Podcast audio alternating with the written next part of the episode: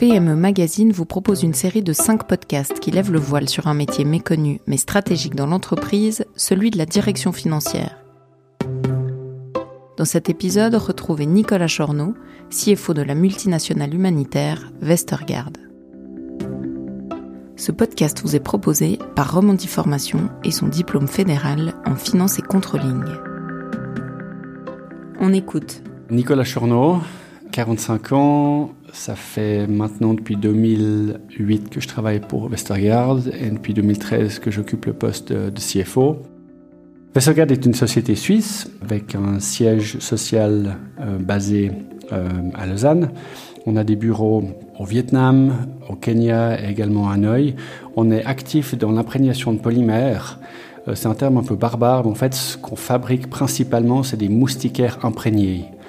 Euh, ces moustiquaires imprégnés, elles servent à lutter contre la malaria.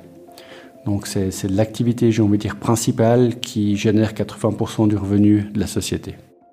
Mais pourquoi ce désir de faire carrière dans la finance et le controlling je suis arrivé là-dedans un peu, un peu par hasard. Euh, j'ai un parcours assez atypique. J'ai commencé dans le domaine de l'informatique. Ensuite, je suis parti dans le bancaire, dans l'audit, pour finalement me retrouver aujourd'hui dans un rôle de, de directeur financier ce qui m'intéresse, alors bien évidemment, il y a un intérêt pour les chiffres, mais c'est surtout euh, l'attrait de la mission de notre société, l'attrait de l'activité de l'entreprise pour laquelle je travaille. C'est quoi, au juste, le profil type d'un bon CFO C'est quelqu'un qui a une bonne expertise technique, mais qui sait aussi s'entourer de gens euh, extrêmement pointus et compétents dans des domaines donnés. Et c'est, dire, un, un chef d'orchestre qui va pouvoir amener son équipe à fournir des informations précises, des informations de qualité euh, au management team. Le CFO, on pourrait croire qu'il a tendance à être dans une tour d'ivoire. Par contre, un des éléments importants, c'est d'avoir, euh, d'être entouré euh, d'équipes extrêmement compétentes, ce qui permet finalement de se libérer du temps et de pouvoir finalement mettre l'humain au centre des préoccupations. L'élément le plus important pour le CFO, c'est de, fournir une analyse précise sur les risques et les opportunités euh, d'un modèle d'affaires. Euh, vous pouvez travailler sur, un budget pour un nouveau modèle d'affaires du moment que les, analyses ont été faites euh, de, manière cohérente. Finalement, la décision finale, elle est dans la main du CEO. Si finalement euh, cette initiative sera couronnée de succès ou si c'est une défaite, euh, il y a plusieurs éléments qui peuvent intervenir, des éléments de marché. Donc, euh, je pense qu'encore une fois, l'élément principal, c'est qu'on on soit convaincu qu'on ait fait le travail au plus près de notre conscience professionnelle. Est-ce que la qualité d'un bon CFO, c'est finalement cette humilité Alors, je ne sais pas si c'est sa qualité première, mais euh, moi, j'ai toujours eu une certaine humilité, en, étant donné que même si on est ultimement le responsable de toute la fonction euh, finance. Euh, il faut savoir s'entourer de gens qui sont plus pointus que nous, de, gens qui peuvent euh, nous apporter finalement les connaissances que nous n'avons pas. J'ai toujours dit, il vaut mieux être entouré de gens beaucoup plus intelligents, ça nous aidera à avancer. Mais il faut également pas oublier que c'est un peu comme dans un travail d'état-major. Vous, avez des, gens extrêmement compétents qui sont autour de vous, qui vous mettent des options sur la table, c'est votre responsabilité de prendre la décision finale. Et je pense que c'est là où est la grande différence. Euh, on doit vraiment être entouré d'une équipe compétente. C'est mon, mon, cas aujourd'hui. Par contre, lorsque la décision est prise, euh, c'est à nous de l'assumer. Vous avez commencé en 2013 dans les chiffres, mais quel est votre rôle aujourd'hui? Alors, je sais que mon rôle, il a passablement évolué. Euh, à l'époque, j'étais vraiment dans les chiffres, dans l'analyse euh, des performances passées, euh, dans l'analyse, la préparation des, budgets, des, des, forecasts. Aujourd'hui, toutes ces activités elles ont vraiment été prises en charge par les équipes comptables et par les équipes reporting. Et moi, je suis devenu, j'ai envie de dire, plus euh, un acteur du changement. Je me considère aussi souvent comme le, sparring partner euh, du, du, CEO, qui est là vraiment euh, avec pour mission principale de pouvoir lui fournir les informations stratégiques lui permettant de prendre des bonnes décisions. Je pense que le département fin finance tel que nous le connaissions à l'époque, donc composé de la comptabilité, planning financier, analyse, compliance, IT, aujourd'hui sont des composantes extrêmement importantes. Par contre, le, CFO va passer moins de temps euh, avec ses départements et plus se focaliser sur les axes stratégiques de la société. Vous avez un modèle économique assez unique puisque vous travaillez dans une entreprise humanitaire. En quoi cette orientation change votre rôle d'assurer la pérennité de cette multinationale? On a un rôle très fort d'entrepreneuriat à but, euh, humanitaire. C'est vraiment la mission euh, et, l'élément clé qui est voulu par l'actionnaire.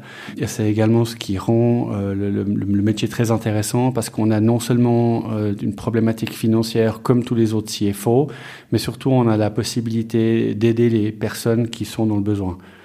Nos clients finaux sont basés en Afrique subsaharienne et en Asie. Et c'est vrai que le rôle en tant que tel, techniquement parlant, il reste le même. Par contre, en tant que CFO, il y a toute la problématique de discussion stratégique euh, avec le CEO finalement qui vont euh, vers ces, ces, définitions de besoins et ces axes stratégiques qui permettent finalement de, de, de, de fournir des, des, des, prestations à des populations qui sont dans, dans le besoin. CTO, CEO, le monde de l'entreprise est dominé par les acronymes. Est-ce que celui du CFO est plus important que les autres?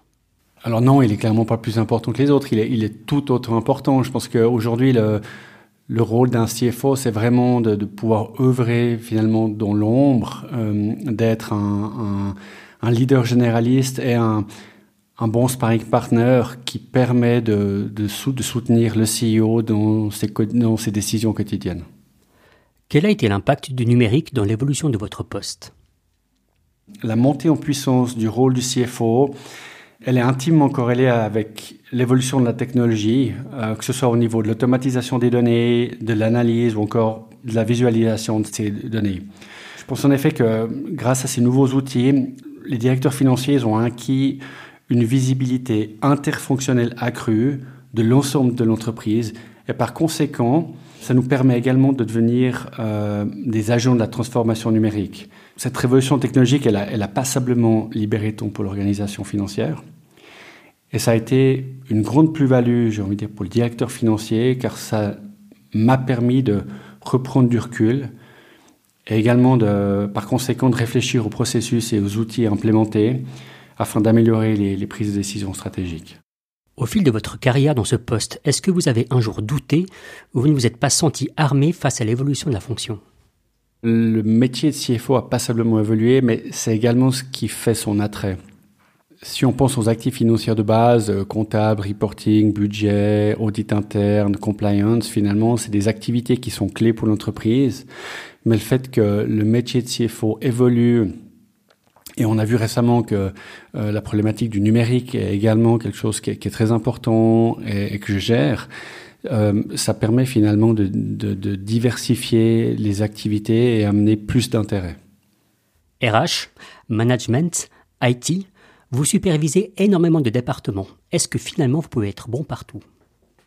C'est vrai que le fait d'avoir de multiples casquettes, ça veut dire qu'on doit très bien s'entourer. Euh, ça veut dire qu'on doit euh, quelque part trouver les talents qui sont capables euh, d'assumer les responsabilités ressources humaines, les responsabilités HR, les responsabilités comptabilité ou, même les responsabilités du département reporting controlling. Donc il faut savoir très bien s'entourer. Et puis il faut aussi, j'ai envie de dire, laisser les gens grandir, être capable de, recruter les talents et les pousser à prendre de plus en plus de responsabilités. Encore une fois, je pense que un bon chef, c'est un chef qui, euh, s'il venait à partir, la société pourrait continuer à tourner. Donc, euh, moi, je pense que je suis pas euh, obligatoire à la survie de la société. Bien au contraire, je pense que j'ai des équipes sous moi. Si ces derniers venaient à partir, ça pourrait poser bien plus de problèmes. Dans l'organigramme, le vrai chef, c'est vous?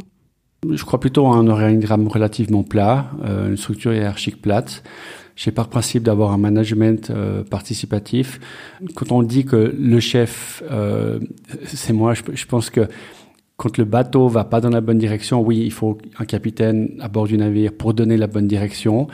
Mais je pense qu'aujourd'hui, euh, il est archaïque de penser que finalement, c'est un chef qui dicte tout ce que ses managers doivent effectuer.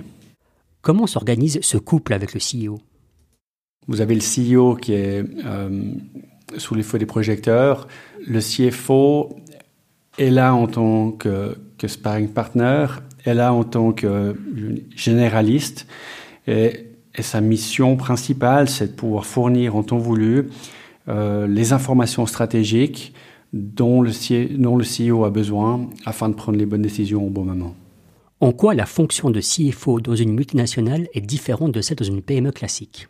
Je pense qu'on sait bien euh, que dans une PME que dans une multinationale, euh, le rôle du CFO est, un rôle extrêmement important. Encore une fois, il, s'agit de pouvoir s'assurer que euh, toutes les activités back-office de la société fonctionnent et permettent finalement aux fonctions du, front desk, c'est-à-dire des ventes, du marketing, de pouvoir finalement pérenniser euh, l'activité de l'entreprise. Au niveau d'une multinationale, on a peut-être la chance d'avoir euh, des équipes un peu plus grandes, ce qui permet finalement au CFO d'avoir plus de temps pour vaquer à des occupations stratégiques et encore une fois d'être un, allié ou un sparring partner du CEO lorsque le besoin se, se fait ressentir.